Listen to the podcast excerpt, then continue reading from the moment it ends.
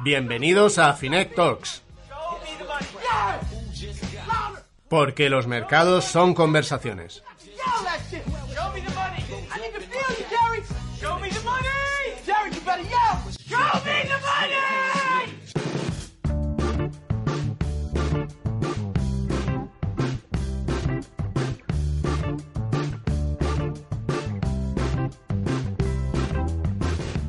Ay, que no te ha tocado entonces, ¿no? No te ha tocado el gordo, porque si no, no estarías escuchando esto. Probablemente estarías por ahí de viaje o en algún sitio escondido para que no te pidan el dinero tus vecinos.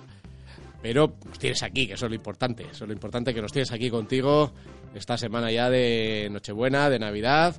Y que lo importante no solo es la salud, sino, oye, que tengas tus finanzas bien, si tampoco es necesario ahí súper súper grandes lujos. Lo que es importante es que este año te haya ido bien con tu dinero, con tus inversiones, que hayas conseguido sacar tus buenas rentabilidades. Y eso es lo que vamos a repasar hoy. ¿Qué tal te ha ido? ¿Qué tal te ha ido a ti? Pues es complicado, pues no sabemos exactamente en qué inviertes, pero sí vamos a tener con nosotros a Ana, Ana Palomares de Fans People, que nos va a contar un poquito cómo ha ido el año, qué activos han ido mejor, cuáles han ido peor, y un poquito cuáles son las perspectivas para los próximos meses.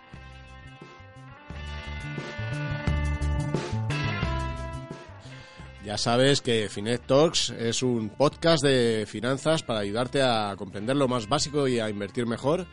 Que hacemos Asun Infante, Carmen Alba, Carlos Arosete, Antonio Villanueva, que también lo produce, y servidor, Vicente Baró.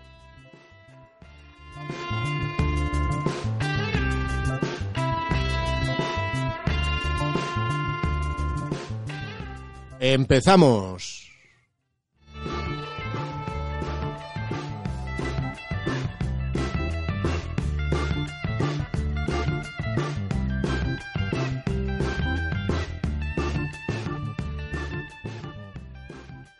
¿Qué pasa, Antonio? ¿Cómo, andas? ¿Qué dices? Yo, Fenomenal. A mí no me ha tocado. Me, me- me- me lo dice la gente. Si no juegas es imposible que te toque.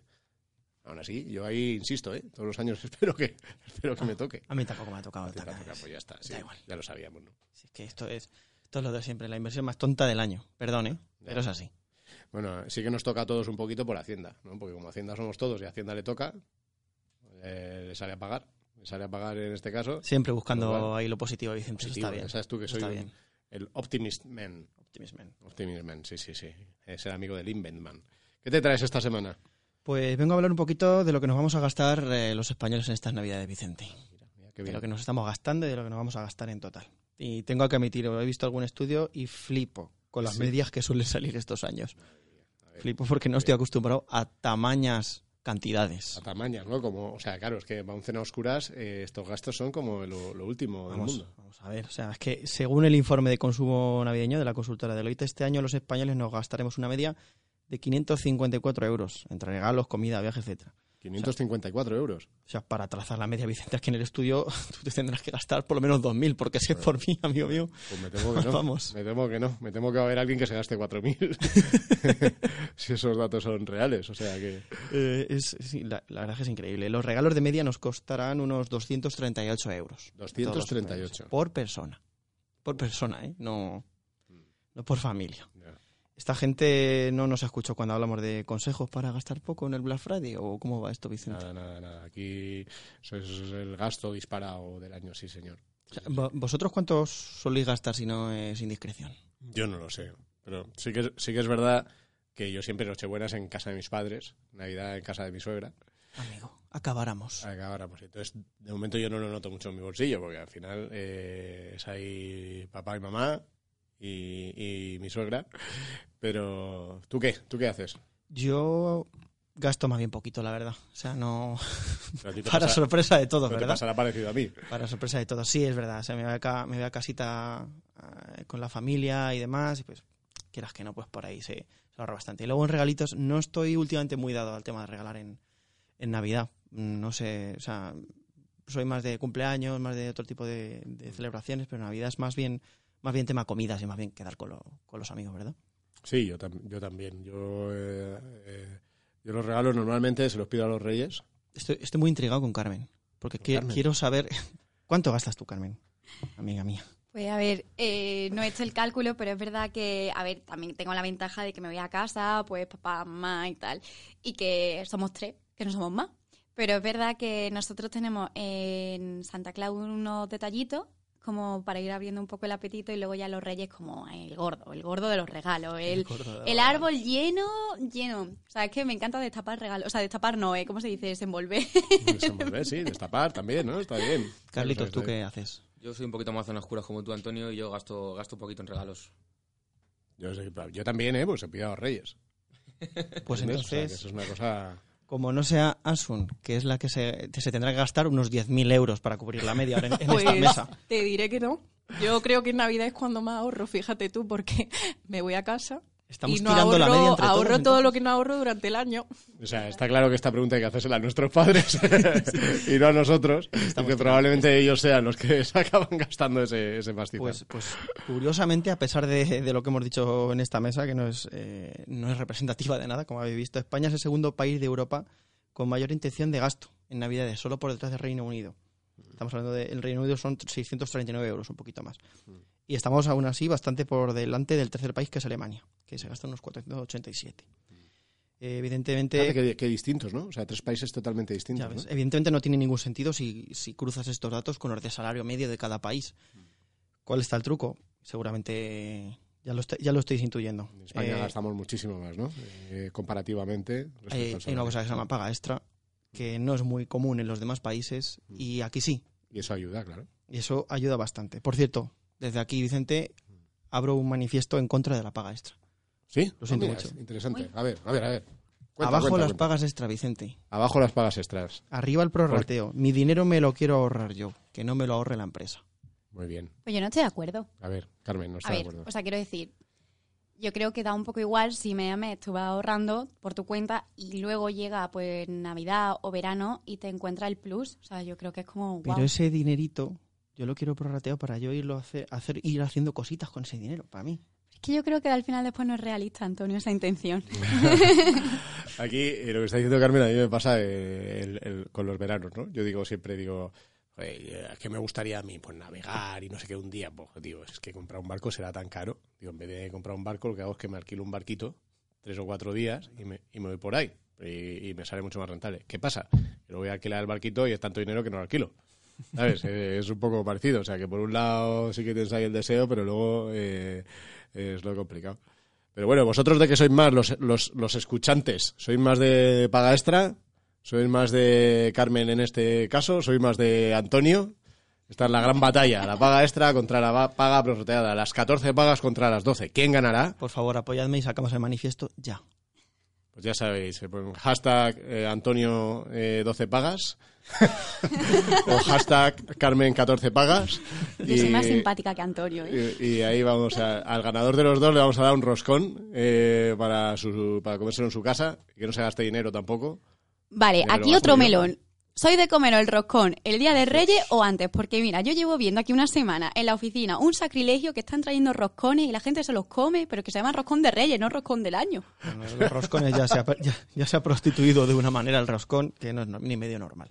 ¿Qué más tienes por ahí? Pues mira, eh, un datito último. Eh, ¿Qué porcentaje pensáis vosotros eh, de gente en España que vive comprando al límite los últimos días del año o en los primeros de enero? Ni idea. Ni idea. En la sala ha ¿creéis que somos levantado una persona no? a la mano. Audiencia, ¿quiénes serán? Dos, dos personas. Audiencia, ¿quiénes serán? Un, un 20. Un 20%, pues mira. En este caso serían 40, ¿eh? Estamos 5, 40. Vaya por Dios. Sí, sí, sí. Sí, sí, te- se te ha ido, ¿no? La cosa. Aquí sí que se me ha ido. Solo un 24%. Esto me ha sorprendido bastante, la verdad. Cada vez tenemos más value investors en el mundillo de las compras navideñas. Así me gusta. Así me gusta. Muy bien. O sea que el resto de la gente, un 76 las planifica. Una barbaridad. Mejor así, además, que si no luego a última hora, por lo que sea, no llega el fax bien, sino que le pregunten a Florentino. Bueno, Antonio ha puesto cara, digo Antonio, Carlos ha puesto cara que no se cree el dato mucho, ¿eh? Carlos ha puesto una cara así de, dice, eso no puede ser.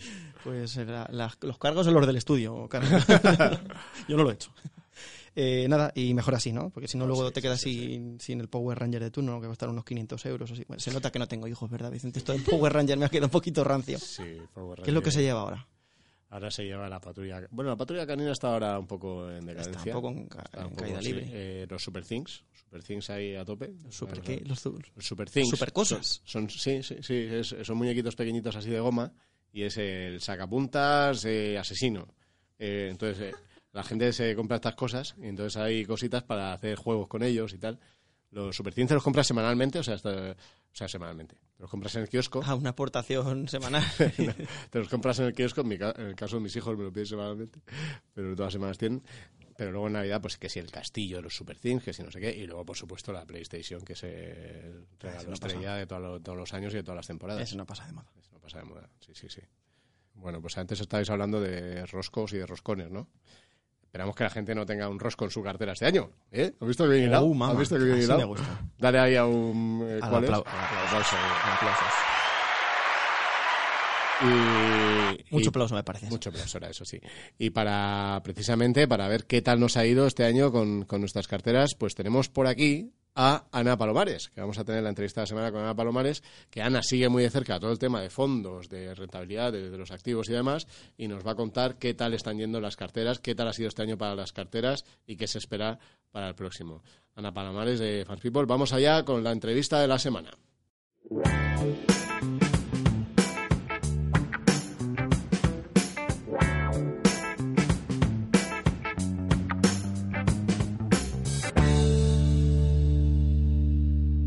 ¿Cómo estás, Ana? Muy bien, encantada. Ana, Ana Palomares, que es especialista, periodista, especializada en fondos de inversión de Fans People.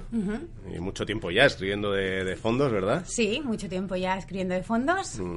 Va- vamos, más de 10 años tal. Y, y algo menos de un año desde Fans People, o sea que muy contenta. Muy bien, antes en El Economista. Sí. Y antes también, eh, si no recuerdo mal, El Negocio era donde El negocio, sí. Negocio, Sí.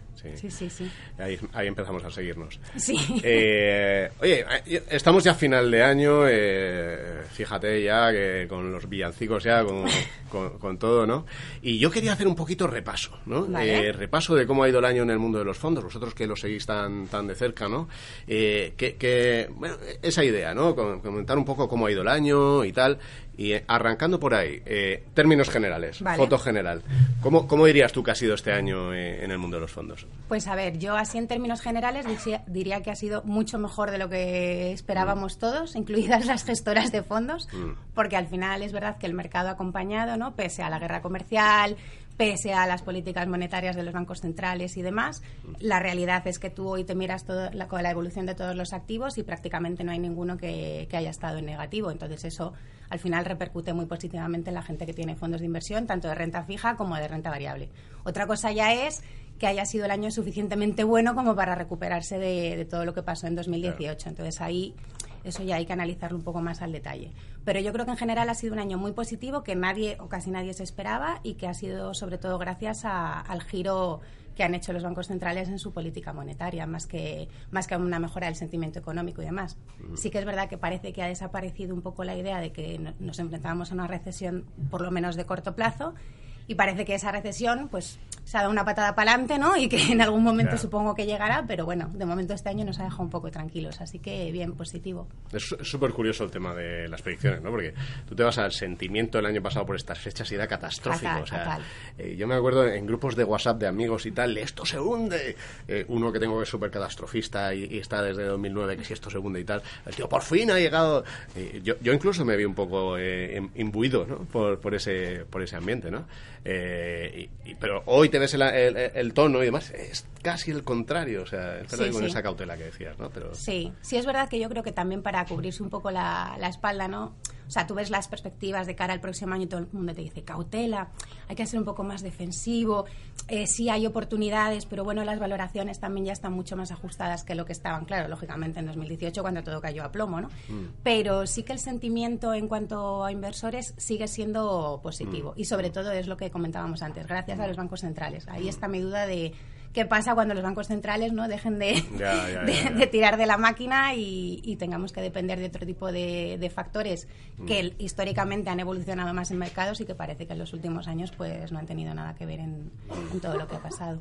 Mm, Lo que sí es esta realidad de que, de que el inversor, eh, por, por esa cautela, mucho inversor ha estado fuera, ¿no? Que, que Sí. hemos comentado. que Sí, hemos de hecho eso en los flujos, por ejemplo, se ve, ¿no? Que es verdad que pese a que haya sido un año muy positivo para los activos, luego te ves los flujos y tampoco es que notes ahí un super cambio de sentimiento. Yo creo que el miedo, sobre todo en España, ¿no? No tanto a nivel más mundial o más europeo, pero sí que en España la gente está como muy amarrategui todavía y con el miedo este también debido al perfil, ¿no? Del, del inversor español que siempre tiende a ser un poco más conservador que, que en el resto de Europa quizá o, o que, o que en Estados Unidos, desde luego. Mm, habrá que ver ahí si nos acabamos subiendo al tren al final cuando ya esté la fiesta montada, que es lo que nos suele pasar, pero, pero bueno, eso, eso ya lo veremos. Oye, ¿qué fondos han ido, para la gente que no sigue esto de los fondos ni no sé qué, qué- cuáles son los fondos que han ido mejor este año, que han, que han brillado más? Por categorías, donde más eh, revalorizaciones ha habido es en los fondos de bolsa, eh, sobre todo los sectoriales. Yo el otro día lo miraba y miraba sobre todo sector tecnología, ¿no? que parece que siempre hay burbuja en el sector tecnológico y al final no hay ningún... No o sea, de llega, momento, ¿no? desde luego, no hay ningún indicio. Y esos son un poco los que más han tirado. También han tirado muy bien los fondos de mineras, por ejemplo. Mineras, ¿eh? Sí, sí. Mm. Que además yo creo que también venían de unos años muy malos y al final, pues claro, se han recuperado también vía revalorización del oro y vía también mejora de valoraciones. Y eso más que nada en renta variable. Emergentes también ha funcionado bien. Y, y luego en renta fija, pues básicamente yo creo que renta fija corporativa, lo que, lo que mejor ha tirado, high yield y demás. En, en renta variable, fíjate que antes hablábamos de flujos. En España hay un tema un pelín engañoso, que son las carteras máster de CaixaBank. Porque que son las que CaixaBank, si eres cliente de CaixaBank y estás viendo esto, pues probablemente te habrán ofrecido esas o las Smart Money. Ahí los gestores de CaixaBank han ido metiendo mucho dinero en renta variable. Entonces, en la foto del dinero que ha entrado en renta variable en España, sale que ha entrado, sí. Pero solo por esto. Si Ya. quitas esto, ha salido una barbaridad de dinero de... Ya, hombre, al final también, em, o sea, el mercado español está súper concentrado, ¿no? O sea, se hablaba, yo me acuerdo hace dos años que decía, cuando entre MIFID 2 parece como que va a haber más dispersión, la gente ya no va, no va a invertir tanto a través de su entidad bancaria y demás. Yo, sinceramente, bajo mi opinión, eh, esto tampoco es que haya cambiado una barbaridad, lo que ha cambiado un poco es el modelo de venta de fondos, ¿no? Es verdad que antes era más, pues tú vas a la entidad y te venden el fondo que toque, ¿no? En función de un po- casi siempre de los intereses comerciales que tuviera el banco y ahora sí que se, se está avanzando hacia un modelo de asesoramiento dependiente o como lo quieras llamar, que sí que delegaste un poco en el gestor, pues que te haga todas esas ponderaciones de las carteras. Pero en realidad la dependencia del sector financiero yo creo que sigue ahí. O sea, no, Totalmente. tampoco veo yo que haya cambiado demasiado. Pero sí, sí tienes razón que, que al parecer cuando tú ves todos los eh, la suma de los datos, no ha entrado de dinero en bolsa. Bueno, eh, sí, ha entrado dinero en dos fondos, pero Exacto, en realidad la, la tónica general es que la gente ha seguido comprando renta fija a saco y renta variable todavía da como mucho vértigo pillarla. Además es que en renta fija, claro, no, no, si miras las cifras, no ha sido tan buen año en rentabilidades como en renta variable, pero si lo miras para lo que es renta fija, No, sí ha sido buen año. Claro, sobre todo partiendo de la base que tú te esperabas que iba a llegar la, que iba a estallar la burbuja en la renta fija, Claro. que todo el dinero que habíamos visto el- en la década anterior, que ahora ya se iban a ver un montón de pérdidas y nada, también es verdad que claro. Yo que sé que a, a finales del año pasado, pues pocos nos esperábamos rentabilidades negativas en deuda pública o al menos tanta como estamos viendo ahora, ¿no? Entonces sí, ha sido un poco la sorpresa, la renta fija quizá más que la renta variable de este año. ¿Qué tal, qué tal en términos de entrada de dinero en, en España? ¿Por dónde han ido un poco más eh, los tiros? Hemos comentado esto de la renta Sí. variable circunstancial y decías tú que ha estado entrando dinero en renta fija. Sí, yo el otro día estuve mirándome porque Inverco tiene datos a finales de noviembre, por lo menos los que tienen en la web es a finales de noviembre. Y sumándome un poco, porque ellos esto lo dividen en mil millones de categorías, pero bueno, sumando un poco, lo que se veía era que donde entraba dinero era en renta fija, en renta variable salía un poquito en el conjunto, ¿no? Si sumas renta variable nacional, renta variable euro, renta variable internacional. Y sobre todo a mí una cosa que sí que me ha llamado mucho la atención es que ha salido mucho dinero en los fondos de retorno absoluto. Que no sé muy bien, claro, al final...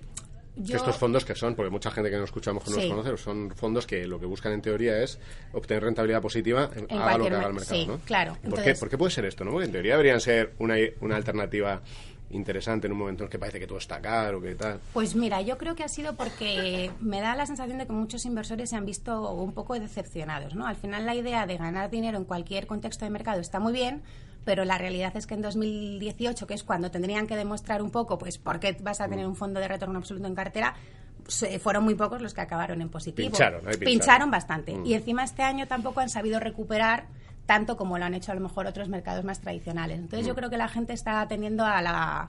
O sea, no quiere términos medios, ¿no? Yo creo que está la estrategia Barbelo. O compro mucho riesgo y luego el resto en liquidez. Pero el término medio este entre los de retorno absoluto, incluso también con los fondos mixtos que sí que se siguen vendiendo, pero es verdad que cuesta más a lo mejor a la hora de compararlos y sobre todo si tú te comparas con un mercado que ha subido mucho, pues al final un retorno absoluto si te ha dado un 3 te deja ahí como diciendo, pues sí, he ganado dinero, pero, pero tampoco sé si, si llega a compensar. Mm. Entonces ahí sí que ha habido bastantes salidas de dinero en, en Mm. retorno absoluto. O sea, yo lo que veo es que a, a nivel sucursal el producto estrella... y en no sé, garantizados también. ¿Garantizados ha salido? Sí, Así sí, sí, es. sí, sí. Eso Pero por vencimientos, y imagino Claro, una yo, mezcla, ¿no? yo creo que ha sido por vencimientos y porque no se han renovado garantías. O a lo mejor los nuevos garantizados que hemos visto que se han lanzado, pues yo qué sé, es que te exigen demasiado, ¿no? Como para una rentabilidad muy baja que quizá no compense. Tienes que estar ahí, pues no sé si son siete años de media, de aquí a siete años a saber lo que pasa en mercado, en economía y todo, ¿no? Y además las rentabilidades que te dan a cambio son muy bajas, entonces es un poco un coste de oportunidad que que yo creo que no tiene mucho sentido a no ser que seas un inversor súper arriesgado y que realmente es que digas, eh, yo es que no, o sea, no quiero otra cosa que no sea esto. Mm, Claro, es que al final el garantizado lo que hace es que invierte una parte en renta fija. La renta fija está con tipos negativos, Claro. prácticamente no queda, con lo cual casi casi es más fácil que nos lo Sí. hagamos en casa Sí. en este sentido. O sea, lo metes en un fondo monetario o en un fondo de renta fija a muy corto plazo, el 95%, y otro 5% pues lo inviertes Claro, en bolsa. sí, que haces final- ahí un poco el, venga, pues me voy a atrever a ser inversor por fin, ¿no? No voy a meterlo ahí en un, Sí. en, yo qué sé, en un cajón de desastre que tampoco sabes muy bien. Muchas veces ni siquiera sabes cómo se calcula. También la MIFID, eh, MiFID, eh, estableció que eran productos complejos, que yo creo que también a la hora de venderlo quizá Mm. Claro. las entidades no lo tienen tan fácil como con otro tipo de productos. Y aunque en principio de año sí que empezó como que había mucho tirón otra vez en garantizado, en el conjunto del año Mm. el saldo es, es negativo. Veremos también qué pasa en diciembre, pero... Ah, yo creo a la gente le van a seguir ofreciendo en la sucursal la cartera gestionada, ¿no? Porque Sí. la cartera gestionada es esto, lo que hemos comentado alguna vez, que llegas, te dan un tal, te hacen un análisis de riesgo y tal y de objetivos y te proponen una cartera y ya ellos van moviéndolo y tú no tienes que tomar ninguna decisión más, que yo creo lo busca la gente en realidad. O sea, Sí, que sí, no tener que... La gente, cuando hablamos de la gente siempre es muy genérico, ¿no? Pero, pero un porcentaje muy amplio lo que no quieres es estar dándole vueltas a qué hace con sus finanzas, No. sino que alguien se lo haga, ¿no? Sí, también porque mucha gente tampoco tienes que saber de todo en la vida, ¿no? O sea, Claro, claro, O sea, claro, si tú no, no entiendes de, de finanzas y tampoco te interesa mucho conocerlo, aunque nosotros siempre estemos intentando que todo el mundo lo entienda todo, pero la realidad es que la gente o no tiene tiempo o no tiene ganas y Mm. demás. Entonces es verdad que es un modelo que a las entidades les permite seguir captando clientes y también a los inversores les permite, pues eso, olvidarse un poco, ¿no? Decir, mira, yo quiero invertir para comprarme una casa dentro de cuatro años o yo qué sé, o para comprarme un coche dentro de dos y a partir de ahí lo que pasa es que sí que requiere que tenga mucha confianza en su, en su entidad Claro. y en su gestor. y vigilar los Y costes, vigilar que los hay costes, algunos que son un poco más altos.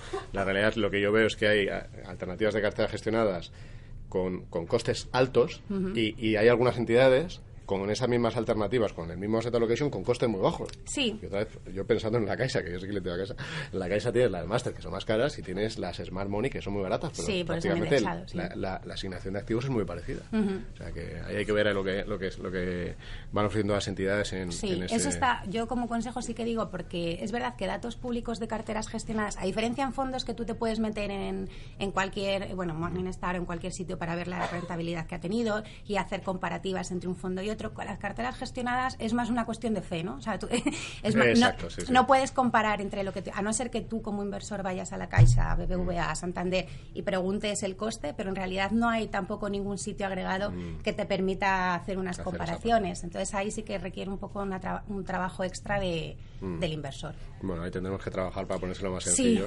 tendremos En la, que trabajar. La parte de, por ejemplo, nosotros sí que en la parte de, de lo que llamamos robo-advisor, pero en realidad es carteras automatizadas. Sí. En eso sí hemos hecho una comparativa porque Sí, veíamos esa... esa- ¿Qué, qué, qué tal estáis viendo ahí el, el interés por la gestión pasiva en los profesionales y en los particulares, si quieres? Pero vosotros que conocéis bien los profesionales, ¿cómo estáis viendo ese interés en la gestión pasiva? Mm. Pues mira, es verdad que la mayor parte todavía de las gestoras sobre- siguen siendo activas, pero eh, sí que se está viendo como mucho interés en lanzar, tanto de lanzar sus propios fondos de gestión pasiva, como de entidades a lo mejor que históricamente siempre han sido activas, de decir, oye, yo voy a poder sobrevivir en un mundo de rentabilidades a la baja y comisiones a la baja solo con gestión activa. Pues hombre, si soy súper bueno y lo he demostrado y demás, pues quizás sí, ¿no? Pero parece que todas sí que quieren un poco incluir eh, oferta de, de gestión pasiva, quizá no tanto para destacarse en ese segmento, sino para evitar también que muchos de sus inversores decidan eh, restringir. reacción claro, sí, como reacción defensiva. Entonces sí que se está viendo mucha mucha demanda por eh, fondos pasivos, sobre todo más los indexados por el tema fiscal, ¿no? Porque es verdad que los fondos de gestión pasiva, si es formato fondo, pues tienen unas ventajas fiscales similares a las de los fondos de inversión en cuanto a traspasos, pero con los ETFs, después de la una consulta que hubo en Hacienda, al final parece que no, que, que ahí van a tener un tratamiento fiscal que va a seguir siendo parecido al de las acciones. Entonces, yo donde más eh, se está viendo el éxito es en, en gestión indexada, pero en formato fondo, no en formato ETF. Mm, Claro, los profesionales sí que les da un poco más igual el formato porque lo Sí, meten dentro del lo fondo de meten, los fondos. claro. Pero claro, el particular es que con el ETF, mm, si No. no están en unas circunstancias muy concretas, es un tiro en el pie desde el punto de vista fiscal, ¿no? Sí, sí, sí. Bien. Y aparte también en sus carteras al final, claro, lo que también pretenden las entidades cuando crean la cartera es crear carteras también de bajo coste y al final si tú metes Mm. un fondo indexado que a lo mejor la comisión es un 0,2, Mm. pues a lo mejor te compensa más porque tú también tu margen no de beneficio va a ser Mm. Claro. va a ser mayor al que vas a tener que si a lo mejor metes un fondo de gestión activa que puede ser muy bueno, pero que tiene que rea- darte realmente un alfa muy significativo como para que te compense Mm. en tema márgenes. Entonces ahí sí que se está viendo bastante interés. Ahí nosotros lo vemos, ¿eh? Esa parte de probablemente sea por rentabilidades, pero sí que vemos interés en el tema de fijarse en las comisiones, que yo antes personalmente no lo veía. Gente solo se fija en rentabilidades. Oye, para ir terminando, ¿qué, qué, qué te ha sorprendido más para bien y para mal de, Vale. de este año? A ver, me ha sorprendido para bien. Yo creo que sí que se ha visto un esfuerzo de las entidades por dar un valor añadido y por dar asesoramiento. O sea, Ajá. Bajo mi punto de vista, sí que se está haciendo. ¿Se puede hacer mejor? Siempre se puede hacer mejor, ¿no? O sea, si eres menos dependiente también de tu propia gestora y demás. Pero es verdad que ha habido un paso positivo en este sentido. Y también yo creo que puede haber más interés también de los inversores por saber lo que están comprando, ¿no?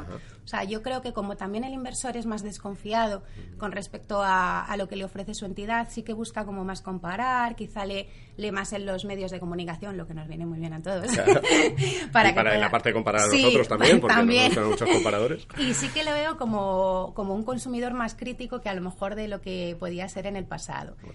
Para mal, pues, pues que sí, han cambiado cosas, pero luego también ves, ¿no? Que también, yo que sé, que las entidades parece que, que, que todas van siempre por el mismo camino, ¿no? Lo que decide hacer una lo deciden hacer el resto. Entonces, a nivel de entidades financieras tampoco ves quizá que hayan apostado demasiado por el asesoramiento independiente, que al final yo creo que es un poco lo que, lo que pretendía MIFID II. Y luego, algo positivo que sí que veo es que por fin el tema de la inversión socialmente responsable pues ha dejado de ser un producto de marketing, que bueno, sigue siéndolo. Pero lo es también, pero es verdad que que parece que sí que está calando cada vez más, ¿no? Yo creo que las entidades se quieren dirigir también a un tipo de inversor que ya no solo le importan las rentabilidades eh, financieras, sino también las rentabilidades sociales, ¿no? Por llamarlo de alguna manera. Y eso también yo creo que, que se están dando pasos pasos adelante en, en la buena dirección. Yo creo además que ahí sobre todo se están dando pasos en lo que no se ve. O sea, es Sí. verdad que hay una parte de la moda total y Total. es marketing y la, el presupuesto Queda de las muy bien, gestoras, sí, la- sí. pero eh, en lo que no se ve, o sea, en gestores a los que eh, se le exige que tengan una o sea que exijan ellos a su vez responsabilidad social en las empresas eh, pues que a una empresa cuando hay un mal hábito le digan oye mira si no arreglas esto vamos a vender ahí hay mucho ahí Sí. se está haciendo mucho Sí, ¿eh? sí. ahí se está haciendo mucho Sí, al final es como, o sea, tú consigues, al final, pues yo qué sé, las gestoras también se están adaptando a una demanda creciente, ¿no? Y al final, si todas, si todas apostan por eso, pues lo normal es que también eh, consigan, ¿no? Incidir en la responsabilidad social de una empresa y eso siempre es algo positivo. Y es mucho dinero que puede hacer mucha presión para que las compañías cambien las cosas, casi casi más que a nivel político. Sí, sí, fíjate, sí. O sea, que si se lo toman, y yo creo que lo están haciendo en serio, eh, vamos a ver cambios por ahí. Y de esto vamos a hablar más eh, en el futuro, porque yo creo que hay casos concretos que, que aparte del marketing, que, que Mm. lo hay, eh, hay una capa muy importante por debajo que va a ayudar a cambiar las cosas para. sí, para yo creo que también. Bueno, pues ha sido una gozada tenerte por aquí hacer este Un placer, repasito de- Vicente, cuando de- quieras. del año. Ya sabes, eh, eh, aquí estamos casi de fiestas, eh, ya estamos ya con, con- ya, ya se ha sorteado el gordo y ahora vamos ahí a, a la cena de Nochebuena casi casi, con lo cual te agradecemos especialmente estas fechas de mal lío que, que hayas estado que hayas estado por aquí con nosotros. Muchas gracias por invitarme. Os leeremos como siempre en Fans People a tope para los que queráis saber más del mundo de los fondos, sobre todo si sois profesionales ya lo conocéis perfectamente, pero bueno, os animamos a, a seguir a Ana y a todo el equipo de, de Fans People que, que lo hacen genial. Muchas gracias. Así que nada. Eh, muchas gracias a todos, ya sabéis, me gusta, eh, valorad, comentad estas opiniones que hemos estado aquí lanzando, pues si os parece una, una moda o no, el, la ILSR, si los fondos que han ido mejor, lo que queráis, lo que os haya llamado la atención en los comentarios y que os lo agradecemos. Muchas gracias. Gracias.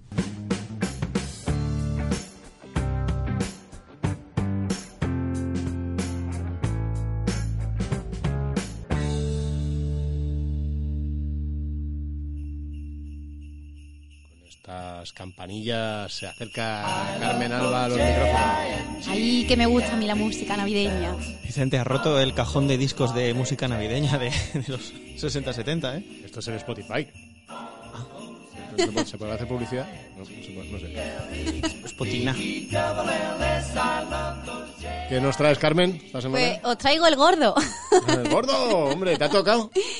No, no me ha tocado, no me ha tocado. Ay, pero la ilusión nunca se pierde. Qué pena. Ay, si te hubiera tocado no nos lo dirías tampoco, porque si no pasa como cuando toca el gordo, está toda la gente alrededor, ¿qué hace? La gente que es muy envidiosa. La Envidiosa gente es y- muy envidiosa. Los decirte, ay, y no, no, no, no, hay que intentar que no te pille. ¿Puedo contar un chiste súper rápido que si no se Sí, me venga, pasa? pero dale al, al Eh, espera, que risas. tengo preparado el, el Vale. no, el, el redoble de tambores. El redoble. Esto no es mío, eh, por supuesto. Eh, se- Oiga, llevo el gordo, señora, llevo el gordo. ¿Me da uno, me da uno, por favor? Sí, hombre, llevo el gordo, te lo voy a dar a ti. Uf. Había un momento de sudores de que, que será el gordo. Que será el gordo. tranquilo, Vicente. Estaba sudando a mares. Ah, bueno. Yo creo que de relax, relax. está. ¿Vosotros cómo vivíais la jornada esta del gordo? ¿Cómo la habéis vivido? Es que yo la recuerdo en plan súper bonita, porque además era el día después de las vacaciones normalmente y me acuerdo de pues en pijama, corriendo, mirando la tele, con los niños cantando ahí, súper emocionada, mi madre con las 800 papeletas en la mesa. Y a ver, no nos ha tocado, ¿no? Pero, jolín, a mí estas fechas sí que me ponen muy sentimental. Sí, sí, a mí nunca me ha tocado. Pero eh, para mí es el principio de la Navidad. Es llegar y ver a mi madre ahí en la cocina, eh, con la tele de fondo y haciendo ahí el... ¿Tú sabes? Ah, mira, me voy a contar, eh, en vez de la anécdota de Carmen, ahora esta va a ser mía. Tú sabes que en mi casa tenemos una tradición, que es que se compra un jamoncito en Navidad, ¿vale? Como mucho, como muchas casas. Pues en mi casa, yo soy el único que está fuera. en Casa. Eh, el resto están allí en Alicante, en Callosa de Segura. Yo soy el único que vive fuera. Pues esperan todos los años a que llegue yo para empezar el jamón. Entonces la tradición es que yo empiezo a cortar el jamón. ¿Qué te parece? Oh, Que menos si los, eh, los haces retrasarse. se querían comer el jamón la- en tu familia dos semanas antes, pues que menos que por lo menos te tengo que cortarlo a ti. Sí, sí, sí. Ha salido mi hija que come más jamones que... Bueno, que, que esta sería la anécdota de la semana, bonita. Y a ver, Carmen, ¿qué preguntas nos traes? Pues a ver, o sea, el primer dato que os tengo que dar es que la posibilidad de que te toque el gordo en Navidad es de una entre 10 100.000. Entre 100.000. Que bueno, que así dicho tampoco es tanto. No, no. ¿No? Bueno. De cada 100.000 a uno le puede tocar. A ver, siempre hay afortunados que de le cada toca. 100.000. ¿eh? siempre está el número 100.000. De hecho, en Finet tenemos a un afortunado, o sea, en la comunidad de Finet, que nos hizo llegar hace poco una pregunta diciendo que decía así. Bueno, que, pero- pero es que claro, yo, yo, a mí me toca el gordo, ¿dónde voy? A Finé. Obviamente. Es que tendremos muchos. O sea, Hombre. probablemente a todos los que les haya tocado el gordo alguna vez en la vida serán usuarios de Finé. Lo que pasa es que han escuchado a Asun en el podcast anterior y decía mucho, hacía inciso en la discreción. La discreción, sí, pues eso no lo dicen. Pero sí que preguntan. A ver, ¿y cuál es la pregunta? Pues le han tocado 5.000 euros en la lotería, entonces, claro, la pregunta es, ¿qué tengo que pagar a Hacienda?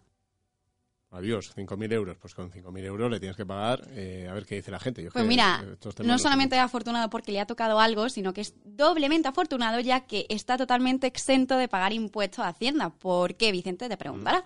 Pues desde el 1 de enero del 2019, el mínimo exento son 20.000 euros. Ah, bueno, o sea que se O sea, salva. ¿qué significa esto? ¡Bien! ¡Fiesta! Pues que al final puede disfrutar íntegramente de su premio. O sea, como son 5.000 euros y no llega a los 20.000, pues bueno, eh, en fin, estamos muy contentos y además también aceptamos un jamoncito, ¿eh? Por si, por si te hemos ayudado. Pero Sí, bueno, a ver. O sea, sin más, eh, vamos a decir una cosa a continuación. Es calle López de Hoyos, 135, segundo C. 28.002, Madrid. O sea, ¿qué, qué os sugiere esto? Es que el jamón nos ha tocado, pues nos mandáis una cosita. Oye, que no, no tenéis un jamón, pero tenéis una fábrica de, de miel. Uy, qué rica. Voy a mandar unos tarritos de miel a los amigos de Finet. Ya, eh, así como decimos a veces el teléfono, es muy importante decir esto. Que es López de Hoyos, 135, segundo C, 28002. Que esta gente come mucho. Nos encanta comer, somos de buen comer. Ya está. Entonces, bueno, a ver, esto está fenomenal, pero ¿qué pasa si el premio supera esos 20.000 euros? ¿Cuánto se lleva Hacienda? Pues un 20% de lo que ceda esos, 12 esos 20.000 euros. Es decir, efectos prácticos, quiere, esto significa que tendrá que pagar impuestos por los premios mayores de esta cantidad. El resto no habrá que declararlo. Hacienda somos todos. Hacienda somos Te he todos. visto con ganas de cantar, pensaba que ibas a cantar la de Le sale a pagar. Bueno, Le sale a pagar. es la segunda parte. Es Hacienda somos todos. Le sale a pagar. Sí, señor. Entonces, también tengo un datito curioso, que la cantidad del premio por la que no pagará impuestos va a ir subiendo progresivamente. Y si este año, en 2019, se sitúa en los 20.000 euros, en 2020 tendremos los 40.000. 40.000. Ojo. O sea que eh, el año que viene a- hasta 40.000 no pagamos. No pagamos. Y después ya sí. Después ya sí. todo lo que te toque el 20%, ¿no? ¿Tú crees que esto es una forma, un incentivo para que la gente juegue a este tipo de lotería? Hombre, claro que sí. Es que Clarísimo. cuanta más gente, cuanto más juegue la gente, ¿qué pasa? Más dinerito para Hacienda. Y tenemos déficit todavía. Hacienda, somos todos. Hacienda, somos todos. Nos, nos viene fenomenal. O sea que... Entonces, bueno, a ver, ya está, ya tenemos el dato, el porcentaje por el cual estamos exentos, pero otra pregunta muy importante, ¿en qué casilla de la renta se pone el premio de la Lotería de Navidad? Pues este tipo de premios se incluyen en la página 10 de la renta dentro del apartado premios obtenidos por la participación en juego, rifa o combinaciones aleatorias sin fines publicitarios. Ojo. Rifas, Ojo. ¿eh? Rifa. rifa, la, la rifa de la feria. La tómbola del perrito, el perrito hay que declararlo, ¿eh? Eh, todo, en teoría todo, ¿no? Que- Sí, sí, entra todo. Pero entonces, a ver, eso sabemos que es la página 10. Entonces, la casilla, apuntad, casilla 266 de la renta, hay que poner los premios en metálico, ¿vale? Casilla 266, los premios en metálico. Y en la casilla 268 y 269, perdón, la retención del 20% que comentábamos anteriormente. Vale, o sea que hay todo el dinerito que se va llevando ahí Hacienda, ¿no? Todo ese dinerito lo vamos poniendo ahí y fenomenal, ¿no? Y estaría todo más que controlado y no tendríamos que tener ningún tipo de problema. Me sale a pagar. Ahí lo tenemos. Atención. a pagar. Le sale a pagar. Le sale a pagar, le sale a pagar, le sale a pagar, le sale a pagar, le sale a pagar, ¿Qué te sale a pagar. Bueno, ¿y qué tenemos más preguntas? Pues estas serían todas. Tenemos que, o sea, tenemos más, pero hoy he seleccionado esta porque lo venía muy bien. Muy bien, fenomenal. Pues nada, muchas gracias por esas preguntitas de la semana. Vamos a ver ahora nuestra siguiente sección que con Carlos Alosete, que ya está por aquí. Carlos, ¿qué tal? ¿Cómo estás? ¿Qué pasa, Vicente? ¿Cómo estás? Muy bien. ¿Tú? Pues muy bien también. Ya deseando de, de empezar con la cena, Vicente. Sí. Sí. ¿Tú ¿Te pones hasta arriba o como...? Yo me pongo hasta arriba, yo soy de los que se pone... ¿Qué, qué hay más? Eh, ¿Jamoncito, gambita? Unos gambones ahí a la plancha, que están muy ricos, un ¿Gambones? poquito de quesito, cochinillo, que el cochinillo siempre... Cochinillo, sí. Cochinillo. ¿Cochinillo es, cordero. ¿esto es una cosa de- más de Madrid o...? Yo creo que es de Segovia, pero es que mi familia es de Segovia, Ah, entonces ahí Segovia. está la cosa. Madre mía, el cochinillo. El cochinillo me encanta también, pero a mi madre le da miedo y le da penita ver la carita del cochinito. Sí. Eso sí, luego las chuletas de cordero Eso para sí, ¿eh? Para no le ve la cara, para adentro. claro, es el truco por ahí. O sea que, a ver, Asun, por ahí tú eh, estás ahí a tope, ¿no? Yo soy más de entrantes. Es que yo llega, cuando ya llega el primer plato, yo ya no puedo más, Vicente. Mm, Es que la- las comidas navideñas son muy copiosas. Mm, las comidas, estoy de acuerdo. Entonces vamos a, vamos a tener otra opción aquí, a partir de ahora, que es eh, hashtag haz un entrante, hashtag haz un entrante, hashtag Carlos Cochinillo. Algunos somos... Me gusta, me gusta. Todo iba destinado al chistecito. No se merece nada más y nada más que un... O sea, vosotros llegáis ahora y en Finedo en Twitter ponéis, ponéis hashtag Ca- Carlos Cochinillo. ¿Qué necesidad? O- Claro, por, por alusión. Seguro que, hay, seguro que hay muchos cochinillos, aunque no te guste el cochinillo, seguro que hay muchos cochinillos. O la otra opción, la otra opción que ya ahora ya suena mucho menos atractiva en nuestra mente por lo menos, que es Totalmente. hashtag Asun entrantes. Es, el otro debate. Aquí hay muchos debates, ¿eh? Fíjate. Hay otros que somos también más desalientes. Más desaliente. Bueno, ahí ya estamos estado. Batejar después. esas cosas. La teja, el cubatilla. Pa'lante. Cubatilla, sí, sí, sí, sí. O sea, que eso sería... Algunos no, todos. Que leches. Eso sería. Correcto, correcto. Ahí está. Eh, bueno, ¿qué te traes esta Si semana? bebes no inviertas, por cierto. Sí, sí, nunca, no inviertas. nunca estamos diciendo. Recordamos ese consejo a final de año, porque ya hemos visto que esto pasa, y lo repetiremos la semana que viene. Si estás en la cena de Navidad y tu, y tu, y tu cuñado, Antonio dice que decir cuñado es de cuñados, ya. Pero bueno, sí, sí. Pero pues, pues tu amigo, decir, tu amigo, si Suegro. le has invitado a cenar a tu amigo, lo que sea, a tu suegro, tu suegro, ¿no? Eh. Tu suegro te dice, me voy a comprar unas acciones del Santander que van a ir muy bien este año. No te las compres ahí. No te las compres. Evítalo. Eh, Bien. Eh, Carlos, ¿qué traes? Bueno, Vicente, pues a- os traigo tres cositas eh, de temas de fondos de inversión y mercado que me han llamado la atención este año. A ver, bueno, o sea, tres eh, que te han llamado la atención por sus rentabilidades o Sí, por distintas cosas. Respecto a fondos. Venga, fenomenal, vamos con ello. Vale, pues la primera de ellas, eh, Vicente, ha sido la recuperación del mercado europeo. El año pasado eh, vimos en 2018 que fue nefasto. Y eh, dentro del mercado europeo, sobre todo de las pequeñas compañías, que, que además fueron muy castigadas en, 2010 en 2018. Pues aquí pues podemos ver algún fondo, eh, como puede ser el Magallanes Microcaps, Vicente, del que por cierto soy partícipe, De Magallanes Microcaps, que este invierte en compañías muy pequeñitas, ¿no? muy pequeñitas. Y podemos ver cómo ha ido recuperándose este año, ¿vale? que ya lleva una rentabilidad que está cercana al 9%. Otro fondo que también tiene que sufrió el año pasado bastante fue el True Value y que también tiene una, una parte de, de la cartera en, en pequeñas compañías. ¿vale? Y este año también lo está haciendo bastante bien, roza el 16% de, de rentabilidad. 16%. ¿Vale? La segunda cosa que me llama la atención, Vicente, pues eh, ha sido la brecha de valoración entre el growth y el value, que está en máximos, entre esas dos estrategias. O sea, la semana pasada hablamos de, de value. Sí. Eh, ¿Y el growth qué es? El growth es una estrategia al final que eh, consiste en invertir en compañías de crecimiento. Aquí tenemos compañías, por ejemplo, eh, tecnológicas. Si miras el tecnológicas y tal. Entonces, claro, esas son las que han ido de perlas estos últimos años, ¿no? Los últimos 10 años, Vicente, A lo han ido con cohete. multiplicado por 4 por 5, mientras las del value han estado ahí cojeando, ¿no? Sí, Una el muleta diferencial entre ahí- ambas... eh, la, diferencia sería esta, un señor corriendo a toda velocidad en un Ferrari y otro que va ahí cojeando y tal, ¿no? Eso es un poco... Y Vicente, en un artículo que publicó no hace mucho eh, Deutsche, eh, pues hacían referencia a que, a que esta diferencia pues está provocando que las empresas caras sean cada vez eh, más compradas y las más baratas pues que lo sean menos. ¿vale? Aquí, pues Vicente, algún fondito a destacar, pues el Congress Growth Europe, que se anota más, un más 31% este año, Más 31. o el Jupiter European Growth, que se, eh, que se anota casi un 27% también en lo que llevamos de año. Fíjate, ¿eh? O sea, es que un 31% es que has invertido 10.000 y has ganado, ¿cuánto? 3.000. Que es una barbaridad, ¿eh? Todas las fichitas estas de los fondos os las dejaremos por descripción para que le echéis un vistacillo De los tranquilamente. fondos que ha comentado Carlos, claro. Y por último, Vicente, eh, llevamos años escuchando aquí en la oficina, bueno, y por todos los lados, que en Estados Unidos estamos a final de ciclo, que es la rentabilidad americana, que cuándo va a caer. Pues Vicente, otra de las cosas que me llama mucho la atención es que el ING Direct Fondo Naranja Standard Poor's 500 ha alcanzado máximos históricos. Con la bolsa americana, ¿no? La bolsa americana. La bolsa americana alcanza un máximo histórico y aquí partícipes, sí, sí. Y lo bueno de esto es que muchos partícipes que están en ING uh -huh. tendrán ese fondito en cartera y pueden estar contentos, Vicente, que, que este año lleva un más 30% de rentabilidad.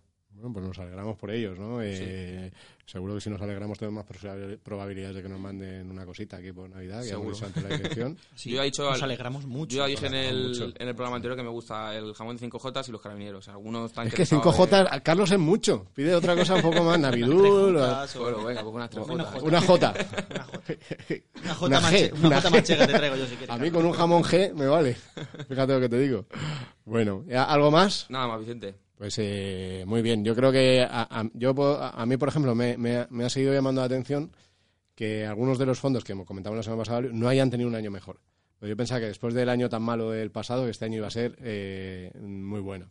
A ver si es en 2020. ¿no? Bueno, Vicente, Eh, también una cosita, la renta fija, que la renta fija el año pasado se pegó una buena castaña y este año ahora ha estado, ha estado bastante bien la rentabilidad. La gran sorpresa, sí. La gran sorpresa, como hemos escuchado antes con, con Ana. Ahora, a ver, desde estos niveles, a ver qué pasa. Pero Sí, sí. Bueno, muy bien, muy interesante. Gracias, Carlos. Pasamos a la siguiente sección que ya la estáis todos esperando, esa sección con Asun, ese Asun as Possible. Qué bonito, ¿Has Vicente. visto? Mira, te doy música bonita. Ahora se me queja Antonio, porque Antonio, cuando cada vez que ponemos algo así emotivo, el tío, ¿no? A por, a por el bote. Se me mezclan Sí, las eso. cosas. Se me mezclan las cosas. Tengo que, se- tengo que aprender todavía. Yo pensaba que me estabas recibiendo con música navideña. Te estabas ¿qué es música esto? navideña, pero se me ha ido. Pero bueno, esto ya veremos cómo lo hacemos. Bueno, Vicente, que estamos de Navidad. Estamos de Navidad. ¿Y qué traes? Estamos de Navidad y bueno, hoy estamos con un programa súper guay sobre dinerito, fondo de inversión. Pero bueno, yo tengo el espíritu navideño por las nubes y voy os he a... traído un jamón. No, No. porque yo no soy ese tipo de persona tan generosa. Yo soy, como ya hemos dicho, de las que ahorran en Lo Navidad. puedo decir de mí. Soy un poquito más como tú, Antonio, en Navidad. Yo te voy a decir una cosa aquí ahora que sale otra vez el jamón. Llevo prometiendo a mi familia de que le dije en su día que el primer sueldo le iba a destinar a comprar un jamón de 5 jotas en Navidad. Pues ¿Cómo ese lo ha jamón todavía no ha engañado, llegado. Pero esto... eh, no ¿Cómo, lo digas cómo aquí, lo ha hombre. engañado, Carlos? Te lo podías haber callado, ya se- seguir otros ya- 10 Ya años. se ha acabado. O sea, ya. Eh, O sea, eh, es más, vamos a colgar eh, en el próximo podcast una foto de Carlos haciendo la entrega a su familia del jamón 5 cinco jotas. O sea, esto es una cosa... Hay un compromiso público ahora mismo aquí. Hay un compromiso público. Hay un compromiso público, con lo cual... No eh, sabemos si será para este año, Vicente, o para el que viene. bueno, Carlos, eh, por favor. ¿Qué, qué, qué- qué- mayor rentabilidad? Vende tus fondos ahora mismo y te compras el jamón ese y cumples una promesa que tienes ahí hecha desde hace tiempo. Contribuyes además, subes la media, que antes no nos salía, subes la media del gasto. Claro. Ahí ya lo tendríamos. Con eso ya, ten- ya llegamos. ¿Sabes lo que pasa, Vicente? Que llevo hoy un poco tarde ya. No he hecho la compra navideña value, esa que hay que hacer antes, que está más baratito, que ahora está ahí para el jamón. Te saldrá, ¿no? Iba a decir un precio, pero yo no compro un jamón. en mi vida, Julio. Carlos tiene que contribuir a elevarnos esa media, porque bueno, como bien ha dicho Antonio antes, este año eh, los hogares vamos a gastar 554 euros de media. Y bueno, si es que nos encanta, nos encanta comprar. Bueno, a nosotros en concreto no, Como pero como se ha visto. como se ha visto. Pero sí, nos encanta alardear de regalos y de Navidad. Mm. Y, y bueno, yo quería bueno seguir hablando un poquito de gasto y he pensado, este año mm, hay un tema muy candente en Navidad, que son las luces de Navidad, Vicente. Eh, desde hace un par de años estamos hablando de, de- de, bueno, Vigo se quiere ahí comparar con Nueva York, que está ahí a tope con sus luces de Navidad, y yo he dicho, bueno, pero ¿esto cuánto nos está costando? ¿Y cuánto nos cuesta?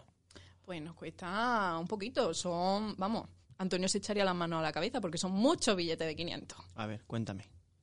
A ver, os cuento. Bueno, eh, en concreto, bueno, hablo de un estudio que han hecho un portal que se llama Transparencia Navidad a partir de, de los contratos que se negocian de, ilu- de iluminación, ¿vale? Eh, y del que están hablando últimamente los medios. Y bueno, eh, hay un ranking eh, y os cuento que la primera ciudad que más gasta este año es nada más y nada menos que, bueno, era un poquito de esperar, es Madrid, ¿vale? Madrid. Porque Sí, Madrid sí. tiene muchas calles. entre otras Claro, cosas. Ten en cuenta, Vicente, que la bola esa gigante que nos han puesto, eso, eso tiene que gastar algo, no Ah, se puede no- mantener esa sola. yo no la he visto todavía. No me digas que no, has esa visto no la, he visto, bola. No la he visto. Y pasé ayer cerca, pero no la he visto. Eh, no te pierdes tampoco. No me pierdo mucho, O ¿no? sea, es una gran bola de luces en la que está un montonazo de gente haciéndose fotos.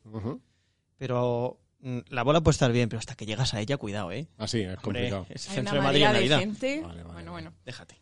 Bueno, el caso es que este año en Madrid vamos a gastar unos 3,1 millones de euros en iluminación. 3,1 millones de euros. Bueno, está bien, ¿no? Es un dinero. Está bien. ¿Qué os parece? ¿Bien? ¿Poco? ¿Mucho?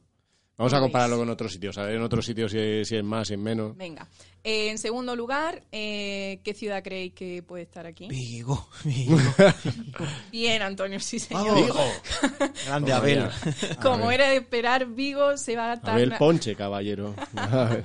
Nada más y nada menos que 1,1 millón de euros. Casi No nada. un millón de euros, claro. Claro, es que si lo partes por habitante, igual te sale una pella. Sale, sale un buen pico, ¿eh? Claro, pero hay mucha gente por allí muy contenta, me consta, porque trae turismo, trae tal. Sí, sí, sí. Sí. De Hombre, hecho- aparte que es gente con muchas luces que sabe que esto se va a emplear bien y va a tener ahí esa... Hay que ver un, un abrazo y un aplauso a todos los amigos. Aplauso, ¿no? Un abrazo y muchas gracias Un por... Bueno, puedes Sí, poner un también, aplauso. dale un aplauso. Claro que sí. Claro que sí. A todos los amigos de Vigo que nos escuchan, especialmente a, a nuestros amigos de verdad que de Vigo, que tenemos muchos. Se ha quedado raro, ¿no? Bueno, Bueno, pues Recordad, recordad, almohadilla, Los 50 Carlos. oye- 50 oyentes menos ahora de, de Vigo. No, no, no, eh, que, que os queremos mucho. Venga, en tercer lugar, otra ciudad que yo tampoco me esperaba en este caso porque no por nada, sino por el tamaño y porque por el número de habitantes. Y aquí estamos hablando de Palma de Mallorca, que se va a gastar casi un millón de euros en iluminación. No sé si yo ahí pues habrá mucho alemán que quiera ver las luces, no sé. Pero vamos, casi. Tirando de clichecitos, me encanta. O sea, pero, pero casi como, como Vigo, ¿no? O sea, 1,1. Sí, bueno, en concreto Palma se va a gastar 900.000 euros. Ah, ¿vale? bueno. Fíjate, o sea, te da un poco dimensión ahí del asunto, ¿eh? Claro. Eso no me la esperaba, porque piensas en Palma de Mallorca, nunca piensas en invierno, fíjate. Yo, Claro, es- bueno, yo mira, eso- yo te habría otra. dicho Barcelona Claro. por la por tamaño. O Málaga. O Valencia, o Málaga, Sevilla. ¿por qué Málaga? A ver ese apunte de Málaga. a ver, Sí, ese- sí, Málaga, eh, bueno, Carmen y yo sabemos que la iluminación en Málaga está preciosísima, como ya sabemos, somos andaluzas, nos encanta, y bueno, en Málaga siempre mm, sí que es verdad que apuestan mucho por el tema de la iluminación, y bueno, se, es un... Eh, en la calle principal eh, tienen ahí una decoración impresionante y sí que sale carilla. Pero bueno, mm, a- de esa venía a hablar, porque en la cuarta y la quinta posición hay dos ciudades andaluzas, que son Ah. Sevilla y Málaga. Qué curioso. No, pero ¿qué pasa? ¿Y dónde está Córdoba? Uy, Carmen, Córdoba no entraba en el top 5. En Córdoba... Córdoba- quedado un poco, bueno, ha salido más económico, pero míralo por el lado positivo, ¿no?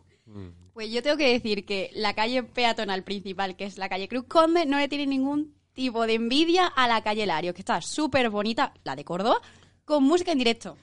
Bueno, pues eh, vamos a hacer un hashtag. No, ya. Vamos a dejar el tema de los hashtags por hoy.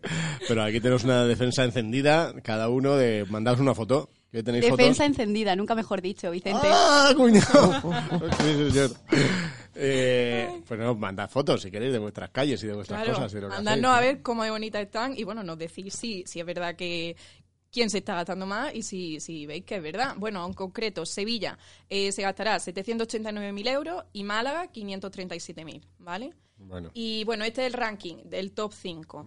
A mí me ha sorprendido, por ejemplo, que ciudades como Barcelona y Valencia, que son mucho más grandecitas, ocupan, por ejemplo, las posiciones, eh, se encuentran en el número 39 y en el 50 del ranking respectivamente. sí que es curioso. Los ¿eh? auténticos hacen a oscuras. Son- mira, mira, ahí también. eh, tenemos- nos da mucho juego esto de las ¿Cómo lo luces. veis? Porque claro, bueno, no sé, Vicente, tú que eres de, gente. de- de Valencia, no sé si has visto si no la falta esperaba, la de- la iluminación o qué. nada, ¿eh? Yo tam no, no sé.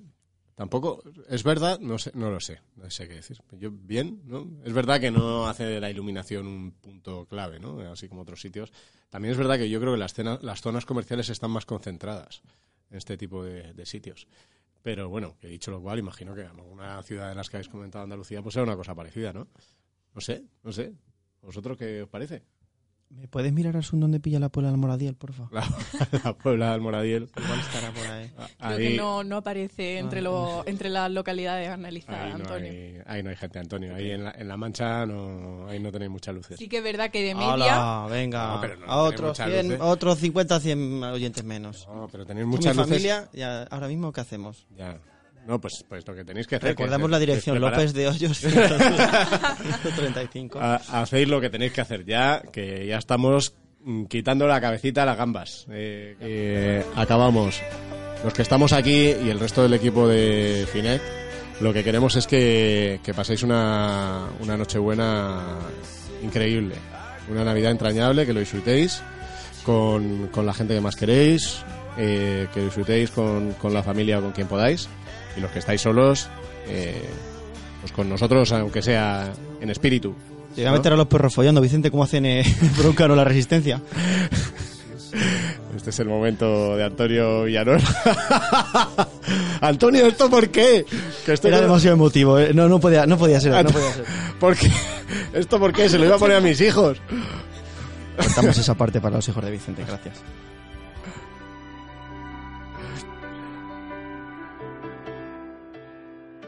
Bueno, lo dicho, feliz Navidad a todos.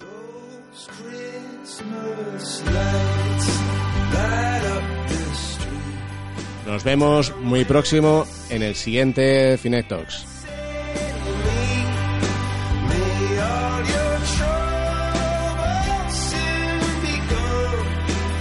¡Feliz, ¡Feliz Navidad!